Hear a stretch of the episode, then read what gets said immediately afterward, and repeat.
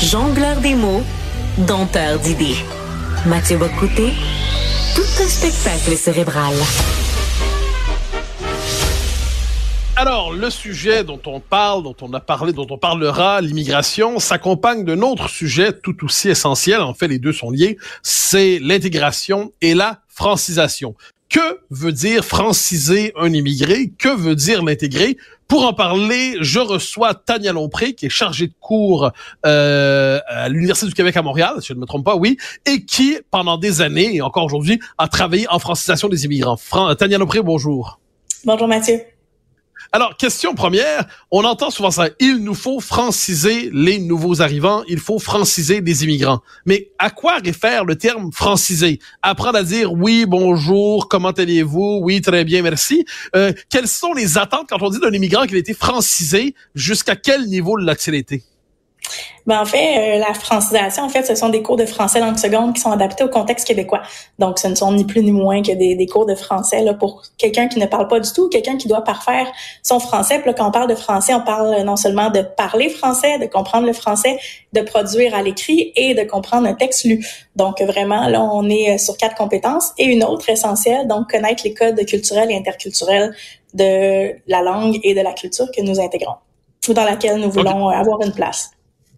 Euh, ça, ça, ça, ça, fait que ça, mais concrètement, qu'est-ce que ça peut vouloir dire aujourd'hui? Vous avez, je donne un exemple, vous avez un Sri Lankais ou vous avez un Mexicain, c'est peut-être pas le même type d'attente par ailleurs, qui arrive, il, il, connaît ni Félix Leclerc, ni Gilles Vigneault, il parle pas français, euh, il ne le parle même presque pas du tout. Après six mois avec vous, ou trois mois, ou deux mois, euh, qu'est-il devenu?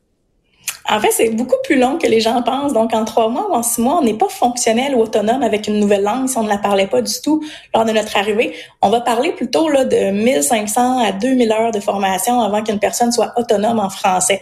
Donc, c'est sûr que c'est pas en trois mois ou en six mois que vous allez voir vraiment euh, une autonomie langagère. Par contre, là, après quelques mois, quand même, ou même après quelques jours, les gens vont pouvoir commencer à se débrouiller avec des phrases clés ou avec des thématiques simple, euh, relié à l'identité par exemple, mais pour euh, connaître la culture, là on parle de plusieurs euh, plusieurs semaines de formation.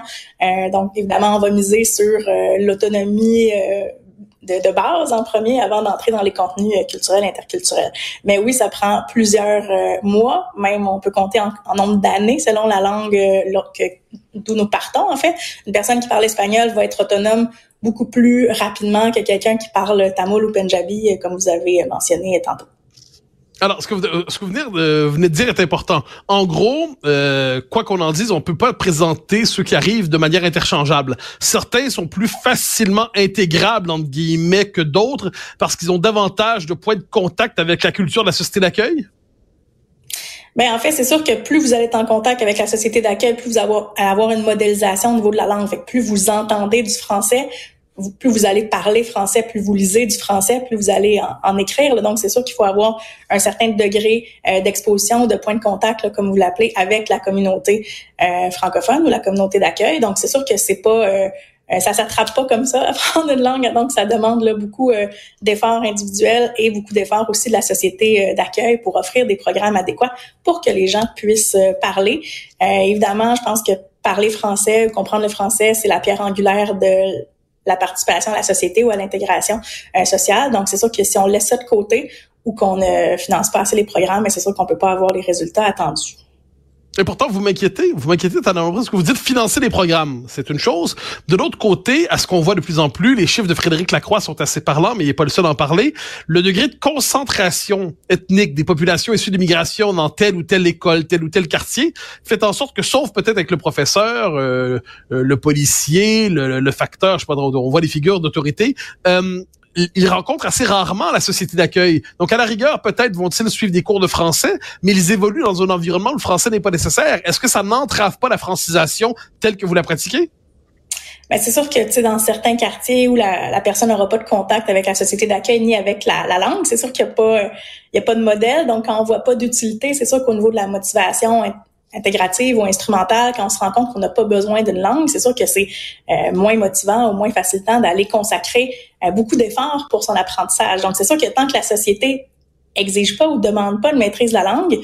Euh, c'est sûr que lorsqu'on est adulte, qu'on a plus de 16 ans, ben c'est sûr que si on se rend compte qu'elle est pas nécessaire, tu sais, par exemple, moi, j'ai pas besoin du japonais euh, euh, dans ma vie de tous les jours, donc je, je ne l'apprends pas. Tu sais, mais si je déménageais, par exemple, en Finlande, ben là, évidemment, le finnois deviendrait essentiel à mon intégration. Donc, c'est sûr qu'il faut voir un peu là, quel est l'investissement demandé et pour quel résultat. En fait, s'il n'y a pas de résultat, ben c'est sûr qu'on va pas nécessairement s'investir. Alors, je reviendrai dans un instant sur votre vision de ce que veut dire franciser et intégrer.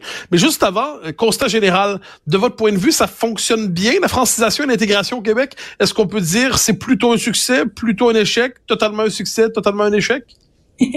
je dirais que c'est peut-être en plein milieu dans une zone de gris. Là. Donc, euh, évidemment, c'est sûr que lorsqu'on parle de plus jeunes, hein, donc des jeunes en bas de 16 ans, évidemment, la loi 101 euh, va être ben, vont intégrer une bonne majorité des nouveaux arrivants, sauf par contre les gens qui sont en situation temporaire. Donc ça, c'est important d'en parler.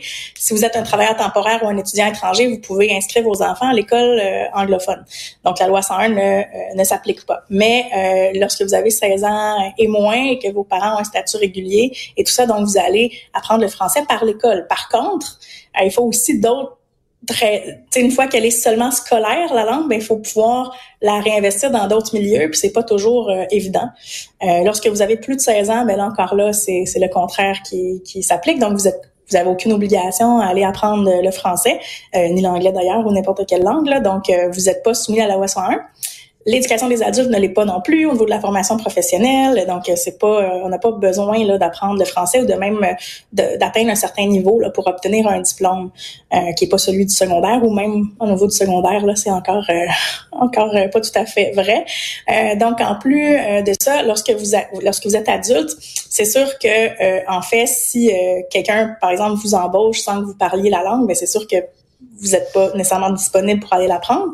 Et euh, encore une chose, c'est important de mentionner que euh, au niveau des adultes, ben il n'y a pas non plus d'obligation au niveau légal. Donc, vous pouvez devenir citoyen canadien, par exemple, en ayant un niveau 4 euh, de français ou d'anglais. Donc, il n'y a pas de d'obligation ici. La seule, le seul endroit où il y a une obligation, c'est si, par exemple, vous passez par un programme temporaire et vous voulez régulariser votre statut.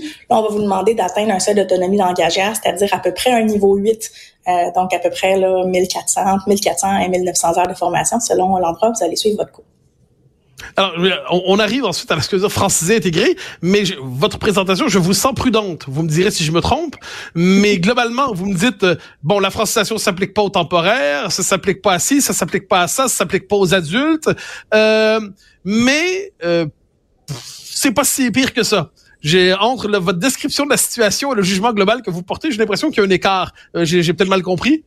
Non, ben en fait, c'est sûr que tu sais, si on va voir au niveau, euh, tu sais, moi je crois beaucoup que qu'un processus de francisation, ça se fait à deux avec la société d'accueil et les nouveaux arrivants. Puis je pense que le Québec met pas tout en place euh, ce qu'il devrait mettre pour que ce soit le cas. Euh, c'est sûr que si vous donnez la possibilité aux gens de ne jamais apprendre la langue, ben faut pas s'étonner à ce que des gens ne l'apprennent pas non plus. Alors, vous nous disiez, la francisation, ça s'accompagne d'intégration d'éléments culturels de la société d'accueil. Donc, j'ai dit au tout début, trahissant mon âge, Félix Leclerc et Gilles Vigneault, mais ajoutons euh, les cowboys fringants, puis des générations, puis Louis-Jean Cormier, tout ça.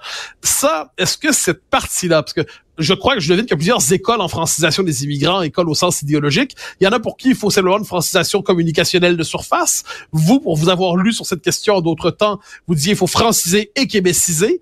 Euh, quelle est l'approche dominante aujourd'hui en ces matières? C'est francisation communication ou francisation culture intégration?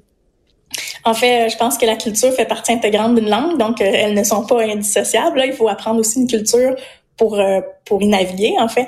Donc c'est sûr que pour euh, l'apprentissage des codes culturels, ben ça va être euh, des fois certains codes vont être très de base, par exemple comment on fait la file pour apprendre un autobus, mais aussi comment on est exposé à la chanson québécoise, au cinéma québécois, à la littérature, à la poésie, aux grands auteurs, aux médias. Donc tout ça c'est super important, mais évidemment, c'est sûr qu'on peut pas commencer avec ça. Donc c'est sûr que si vous ne parlez pas encore français, c'est complexe d'entrer tout de suite dans des éléments culturels artistique, par exemple. donc, on va commencer par des codes culturels qui sont euh, plus euh, faciles et euh, qui sont nécessaires à la vie. Mais oui, on va intégrer, bien sûr, évidemment, là, les, la musique, les arts, les sorties, qu'est-ce que c'est une cabane à sucre, c'est quoi aller aux pommes, c'est quoi un 5 à 7. Donc, on va vraiment intégrer tous ces éléments-là dans nos cours aussi, évidemment.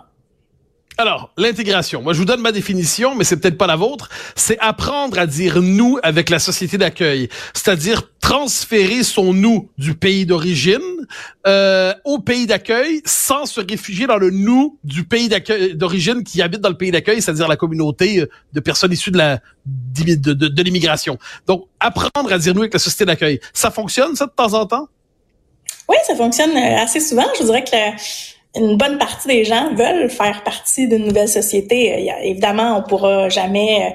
Euh, Mais leur société, je précise, leur société à laquelle ils veulent appartenir, c'est le Canada, le Québec. Pour la distinction se fait dans l'esprit de ceux qui arrivent?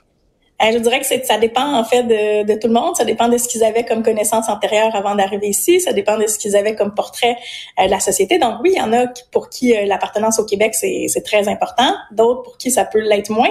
Évidemment, tant qu'on leur en parle pas, tant qu'ils sont pas exposés aux situations, c'est dur de de, de, se positionner dans un débat lorsqu'on arrive, mais je vous dirais qu'hier, j'ai passé la soirée euh, avec des nouveaux arrivants et euh, on me faisait écouter euh, Cœur de loup, Isabelle Boulay, plein de chansons comme ça dans la soirée. Donc oui, c'est vraiment, il y a vraiment, je pense que c'est la culture, ça s'additionne. Hein, on peut avoir une culture de base, puis ajouter à notre culture l'identité québécoise. Je pense que oui, c'est un idéal que nous avons et que plusieurs personnes ont aussi, donc en voulant se joindre à la société québécoise en 15 secondes, la mesure que vous prendriez si vous étiez ministre de l'Intégration pour que ça pourrait améliorer les choses? Euh, rendre les programmes de francisation adéquats partout au Québec, euh, les diffuser, euh, faire en sorte qu'ils soient accessibles et qu'on puisse aussi là, demander aux gens en fait d'avoir de pouvoir démontrer leur connaissance du français plutôt que le français ou de l'anglais lorsqu'on arrive pour avoir une légalité dans nos statuts. Daniel Lompré, merci infiniment et bonne journée à vous. Merci à vous. Merci à vous aussi. Au revoir.